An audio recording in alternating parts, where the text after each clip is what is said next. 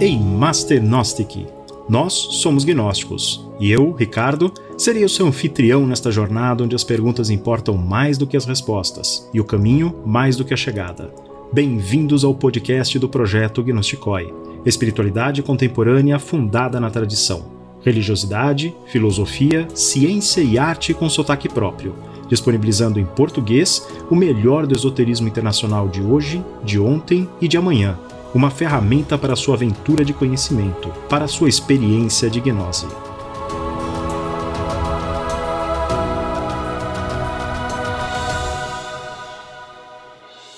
No capítulo de hoje, iremos nos aprofundar nas ideias e correntes que nos acompanharão ao longo desta nossa jornada de conhecimento, cuja realidade expusemos em nosso encontro anterior. Nesta jornada, nós não nos limitaremos a abordagens simplificadoras ou ao senso comum, nós somos gnósticos, e isso significa que questionamos e buscamos ir além, sempre.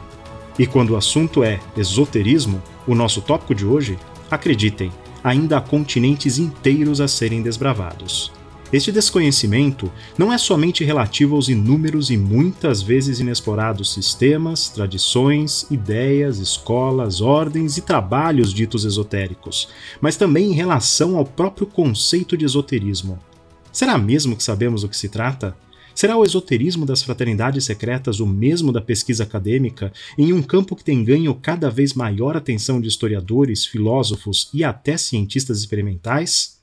Ah, você não sabia que é um campo de investigação do esoterismo ocidental razoavelmente consolidado em grandes universidades do mundo? Que tal seguir então conosco em mais uma jornada por terras desconhecidas? Bem-vindos mais uma vez ao podcast Gnosticoi. Hoje, iremos começar a falar de esoterismo. Para além da história, o gnosticismo pode ser visto como categoria, uma abordagem que adotamos em nosso último podcast quando apresentamos os gnósticos como exploradores das realidades interiores do homem e superiores do viver.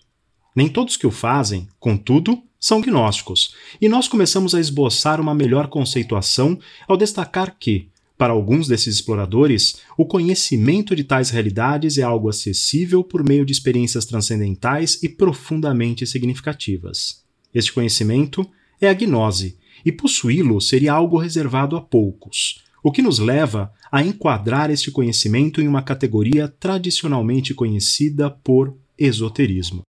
Assim, o nosso ponto de partida nesta conversa será o conceito vulgar de esoterismo, escrito com S, não confundam, constituindo aquilo que é reservado a um grupo restrito, interno, em oposição ao conceito de esoterismo, com X, significando o que é reservado ao público, aquilo que é amplamente divulgado.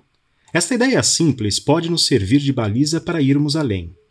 Será que o chamado esoterismo constitui um conjunto consistente de conhecimentos que tem acompanhado diferentes civilizações, culturas e sociedades ao longo da história? Ou será que a resposta correta é um pouco mais complicada? Voltemos no tempo para procurar as origens destas ideias. Muito antes do nascimento do conceito de esoterismo, havia um outro, o de esotérico.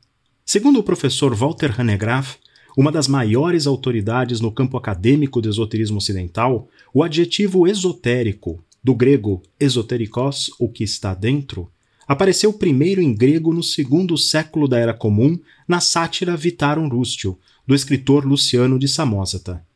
O sentido de secreto desse adjetivo foi herdado do também grego esoteros, cujo antônimo, aquele com X, fora utilizado inclusive por Platão alguns séculos antes. Após Luciano, muitos autores, cristãos especialmente, passaram a usar este adjetivo para caracterizar ensinamentos secretos e, mais particularmente, aqueles ensinamentos secretos do pitagorismo, tradição associada ao filósofo grego Pitágoras de Samos, que viveu predominantemente no século VI a.C. e que certamente voltará ao nosso podcast ainda muitas vezes. Do adjetivo esotérico ao substantivo esoterismo vão-se alguns bons séculos. O mesmo Hanegraaff Observa que a palavra esoterismo aparece pela primeira vez em alemão no ano de 1792, depois em francês em 1828 e em inglês em 1883. Isso significa que não tratamos aqui de um termo natural, mas sim de uma categoria artificial, como aquela do gnosticismo, sobre a qual falamos no podcast passado e a qual retornaremos muitas vezes no futuro. Este uso original do substantivo esoterismo também remetia aos ensinamentos pitagóricos e às ordens organizadas em torno do que se acreditavam ser tais ensinamentos. Contudo, também faziam referência, em sua origem, a racionalistas e livres pensadores. Esta já é uma indicação do que o esoterismo viria a significar no futuro. Aguardem. Durante os séculos XVIII e XIX, o conceito de esoterismo desenvolve-se de maneira um tanto mesclada com outros conceitos que possuíam conotações semelhantes, como os de misticismo, ocultismo, hermetismo, paganismo e até os de gnosticismo e gnoses, que ainda serão bastante aprofundados no nosso podcast. Em seu verbete Esoteric, Esotericism, na obra Vocabulary for the Study of Religion, o professor Coco von Stuckrad, importante acadêmico da matéria, resgata este desenvolvimento original e observa a popularização deste conceito na primeira metade do século XX, geralmente em contraposição às doutrinas da ortodoxia cristã e às ideias do racionalismo moderno. No final do século XIX, já observávamos indícios claros de um desenvolvimento conceitual da categoria de esoterismo baseado na oposição a estes dois grandes sistemas.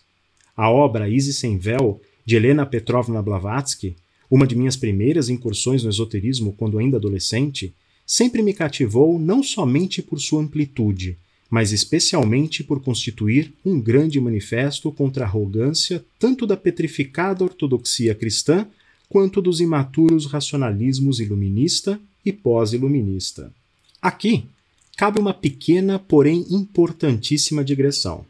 Categorias muitas vezes se definem por oposição a outras categorias.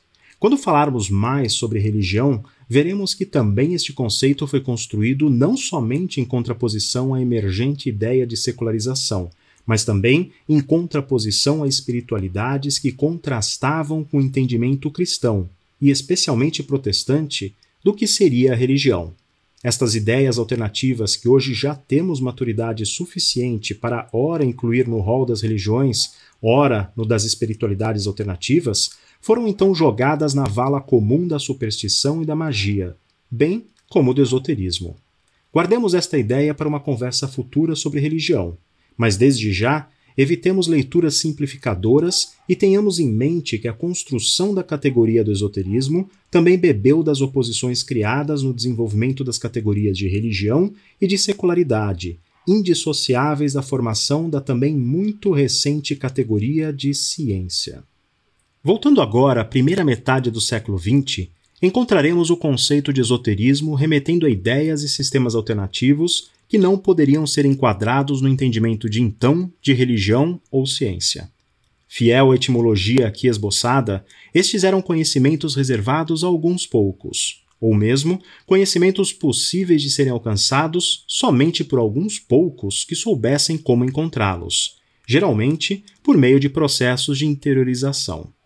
Intelectuais e cientistas como Carl Jung, Wolfgang Pauli, Rudolf Otto, Gilles Kispel, Mircea Eliade, Henri Corbin e Gershon Scholem, que compunham o chamado Círculo de Eranos, foram fundamentais para a disseminação deste conceito e pavimentariam o caminho para as posteriores ideias do perennialismo contemporâneo, que reivindicaria para o esoterismo o papel de núcleo de uma sabedoria raiz que se desdobraria nos inúmeros sistemas filosóficos e religiosos que conhecemos. Esse universalismo, proposto pelo perennialismo, obviamente esbarra em inúmeros problemas que certamente discutiremos no futuro. Por ora, contudo, basta observarmos que aí encontramos mais uma tese que viria a enriquecer o entendimento vulgar que temos do esoterismo, uma categoria que agora também atrairia para si a ideia de fundamento de sistemas filosóficos tão díspares como os das diversas religiões tradicionais do Ocidente e do Oriente. O esoterismo começava assim a adquirir um certo prestígio fora dos círculos tradicionais daqueles que o viviam como sistema filosófico e espiritual. O olhar secular e acadêmico estava prestes a pousar definitivamente sobre este mundo. Em 1964, a historiadora inglesa Frances Yates lança uma obra que seria um marco indiscutível dos estudos acadêmicos do esoterismo ocidental, Giordano Bruno and the Hermetic Tradition. Nesta obra, Yates expõe a fascinante tese do como uma poderosa contracultura, baseada nas antigas ideias atribuídas ao lendário Hermes Trismegistus, estava nas raízes da nossa história ocidental. Uma tradição secreta que conectava grandes pensadores e que marcaria de maneira definitiva o desenvolvimento científico da humanidade, pois fora justamente o interesse de seus protagonistas em revelar os segredos da natureza e de Deus que levaria ao desenvolvimento das ciências empíricas e a inúmeras descobertas e ideias da modernidade. Uma história secreta com todos os elementos das grandes histórias. Uma tese arrebatadora com um único problema, como apontado pelo professor El Fontanelle. Não era verdade. Não que estes personagens e seus interesses pela sabedoria antiga não tivessem existido, mas eles nunca configuraram de fato um bloco monolítico de pensamento que se perpetuara ao longo da história. Suas ideias, formações e interesses, por mais que coincidissem em alguns pontos, não eram os mesmos. Era impossível reunir tudo aquilo debaixo da alcunha de tradição hermética. O chamado paradigma Yates foi questionado por sua simplificação e superado nos posteriores estudos acadêmicos do esoterismo ocidental. Porém, deixou marcas profundas e a certeza de que, mesmo que não fosse inteiramente verdadeiro, havia todo um lado da nossa história que vinha sendo ignorado e mesmo rejeitado pela academia. Era preciso olhar para isto com rigor científico se realmente quiséssemos entender a fundo o desenvolvimento histórico do mundo ocidental. Yates representava um novo conjunto de pensadores que começariam a olhar de maneira mais rigorosa para o conceito de esoterismo na segunda metade do século XX. Gradualmente, a academia reivindicaria o seu próprio direito à exploração de um campo até então restrito a místicos e ocultistas, porém com outros interesses. Aos poucos, o substantivo esoterismo deixa de ser visto exclusivamente como um misterioso repositório de segredos e conhecimentos ocultos e passa a ser explorado como uma categoria, ora historiográfica, ora sociológica. Um outro nome fundamental para esta virada de chave é o do professor francês Antoine Febvre, considerado um dos fundadores do campo de estudos do esoterismo ocidental, desde a sua atuação na École pratique des hautes études na Sorbonne. Nas últimas décadas do século XX, Febvre ainda faz eco a teses defendidas pelos acadêmicos do Círculo de Eranos e alinha-se ao universalismo proposto pelos perennialistas. Assim como Yeats, ele também tende a enxergar o esoterismo como uma visão de mundo pré-iluminista, encantada, que floresce no Renascimento e cujo vigor permaneceria até a consolidação da secularização. Com isso, as suas ideias alinham-se a dois modelos identificados pelo professor Hanegraaff para o estudo do esoterismo: o modelo religionista, que enxerga no esoterismo uma antiga dimensão universal interna da religião, e o modelo da visão encantada de mundo que floresce no início da modernidade, com foco na construção de uma historiografia do esoterismo. Vejamos isso em maiores detalhes. O primeiro modelo, religionista, é bastante popular dentre os próprios esoteristas, que buscam, por meio dele, reivindicar uma certa autoridade para suas próprias ideias. Contudo, já sugerimos anteriormente que este modelo possui fragilidades estruturais que afloram em um escrutínio histórico mais atento. Mas deixemos isso para o futuro. Também é um modelo de difícil verificação pela academia, que não dispõe de instrumentos adequados para verificar a veracidade destes fatos. Deixemos isso também para o futuro e para a nossa própria investigação interior, uma dimensão que será recorrente neste podcast. O segundo modelo, o da visão encantada de mundo no início da modernidade, geralmente olha para o esoterismo desde um ponto de vista histórico. Apesar de também beber de fontes reconhecidas no campo da sociologia, como o trabalho seminal de Max Weber, esta abordagem tem falhado, por outro lado, em dar conta da riqueza e pluralidade sociológicas do esoterismo. Ao simplesmente opô-lo a uma visão secular de mundo que se estabelece na história contemporânea, este segundo modelo não nos ajuda muito a explorar as dimensões sociais e culturais válidas e naturais do esoterismo, bem como a sua persistência e relevância na contemporaneidade, algo evidente em qualquer aproximação científica. Contudo, estes dois modelos não são os únicos. Um terceiro modelo, também apontado pelo professor René Graff como bastante comum em sua excelente obra Western Esotericism: A Guide for the Perplexed, é o de uma abordagem predominantemente sociológica que ele chama de o oculto pós-moderno. Este modelo olha para o esoterismo como um conjunto de correntes e organizações ocultas que emergem após o iluminismo, como alternativas à religião tradicional e à ciência racionalista. É um modelo que foca nas dimensões do aqui e do agora, reconhecendo o papel central dessas formas alternativas de especulação filosófica, aproximação científica e religiosidade na contemporaneidade, abrindo dessa forma inúmeras portas para o futuro e valiosos diálogos com as religiões e culturas do presente. Assim como os modelos anteriores, contudo, ele também possui as suas limitações. Apesar de instrumento valioso para análises sociais da atualidade, este é um modelo que carece de maior profundidade histórica e que olha o esoterismo somente em uma de suas faces. Cabe acrescentar que, a esta terceira abordagem, de cunho mais sociológico, podemos agregar também as antigas perspectivas do conhecimento esotérico como segredo e como discurso, algo que o mesmo professor Hanegraaff faz em seu artigo Esotericism Theorized, ao reunir três abordagens sociológicas distintas em um grupo que ele identifica como do esoterismo 3.0.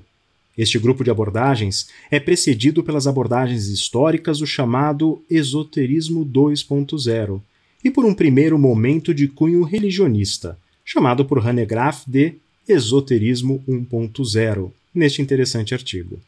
Estes três momentos correspondem aos três modelos que expusemos anteriormente. Em outro artigo, Textbooks and Introductions to Western Esotericism, Hanegraaff aponta para a necessidade de uma nova abordagem para o estudo do esoterismo. Em seu Guide for the Perplexed sobre o esoterismo ocidental, ele chama esta diferente abordagem de quarto modelo, que emerge após o trabalho seminal de Antoine Fevre e que vem se consolidando como escolha preferencial da academia neste campo. Ao caracterizar este modelo, escreve o professor Hanegraaff que, abre aspas, olharemos para o esoterismo ocidental como um campo radicalmente plural de correntes, ideias e práticas que podem ser estudadas desde a antiguidade tardia até os dias atuais, sem privilégios a qualquer período histórico ou visão de mundo como mais verdadeiramente esotérico, isto é, mais próximo de algum modelo preferido do que outros. Fecha aspas. Logo adiante, Hanegraaff destaca outros aspectos fundamentais desta proposta de abordagem. Diz ele, abre aspas, em resumo, estudaremos um campo de pesquisa amplo e complicado que 1. Um, foi deixado de lado pelas religiões convencionais e culturas intelectuais como a outra coisa, pela qual elas definem a sua própria identidade.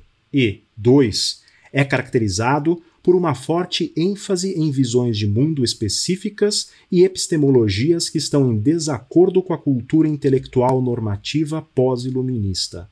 Fecha aspas.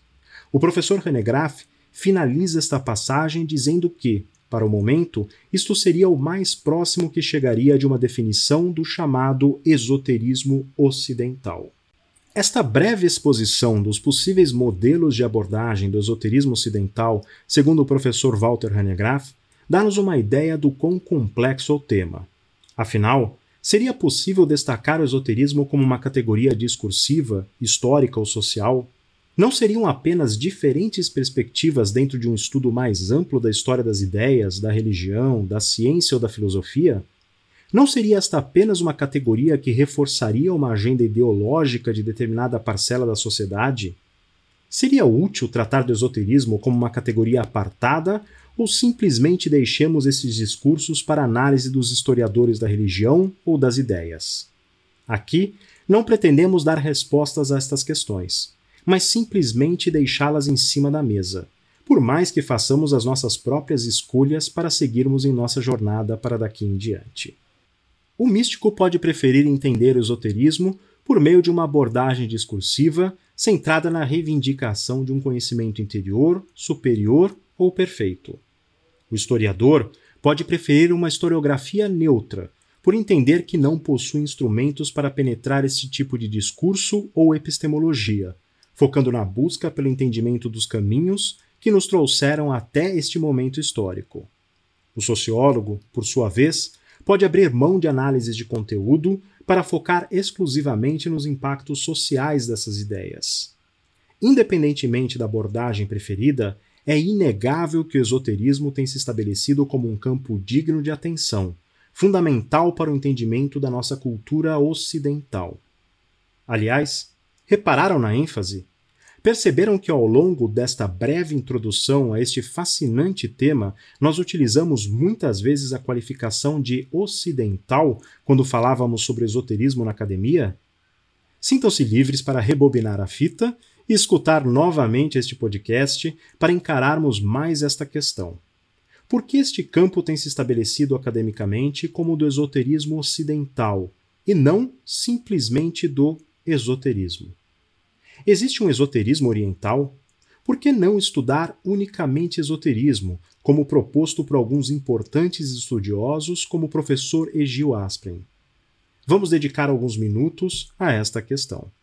O campo de estudos que se consolidou nestas últimas décadas como do esoterismo ocidental tem assumido como paradigma fundamental aquela visão que o mesmo professor René Graff tornou central, o do conhecimento que contrasta com o normativo.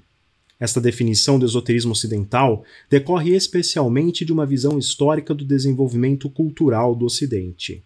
O subtítulo de uma obra fundamental da bibliografia deste campo de estudos, de autoria do mesmo professor René Graff, oferece-nos, talvez, a melhor e mais sucinta definição deste conceito: conhecimento rejeitado na cultura ocidental.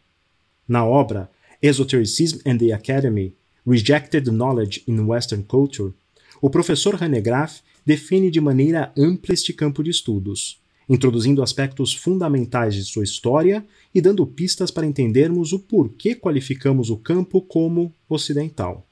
Em resumo, falar em esoterismo ocidental não significa que essa seja uma subcategoria de um esoterismo global, nem que se oponha ao esoterismo oriental significa simplesmente que fizemos uma escolha metodológica de abordagem de um conjunto de correntes e ideias que foram rejeitadas pela cultura ocidental nos últimos séculos e que, não obstante, jamais deixaram de existir ou de impactar esta nossa cultura. Esta categoria de conhecimento rejeitado, do ponto de vista histórico e sociológico, se dá em relação ao ambiente intelectual cristão da Antiguidade Tardia ao Iluminismo do século XVIII e então em relação às culturas seculares que se fortalecem desde então. Em seu artigo The Globalization of Esotericism, Hanegraaff desenvolve mais detalhadamente esta linha de raciocínio em resposta ao artigo Beyond the West, do professor Egil Aspren. Segundo ele, deve-se manter a qualificação de ocidental, consolidada na conquista de um afastamento de uma visão religionista do campo, por razões de método histórico e não de teoria conceitual. Para Hanegraaff, deve ser dada a ênfase na especificidade histórica em detrimento de uma universalidade transhistórica. Esta visão surge na obra seminal de Antoine Fèvre, publicada em 1986, Accès de l'ésotérisme occidental, e firma-se no estudo do esoterismo ao menos desde o ano de 2001, com o relançamento da importante revista Aries, ligada a um novo programa de pesquisa que se afastava do religionismo. Afinal, a academia não possuiria os instrumentos necessários para encarar o esoterismo do ponto de vista de teoria conceitual. Melhor deixá-lo para historiadores e sociólogos.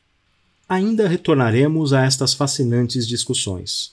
Por ora, basta-nos esta breve introdução e as muitas questões que abrimos hoje. Para o esoterista, é fundamental expandir a sua perspectiva do campo em que se insere e se aproveitar do riquíssimo trabalho que vem sendo desenvolvido nas universidades.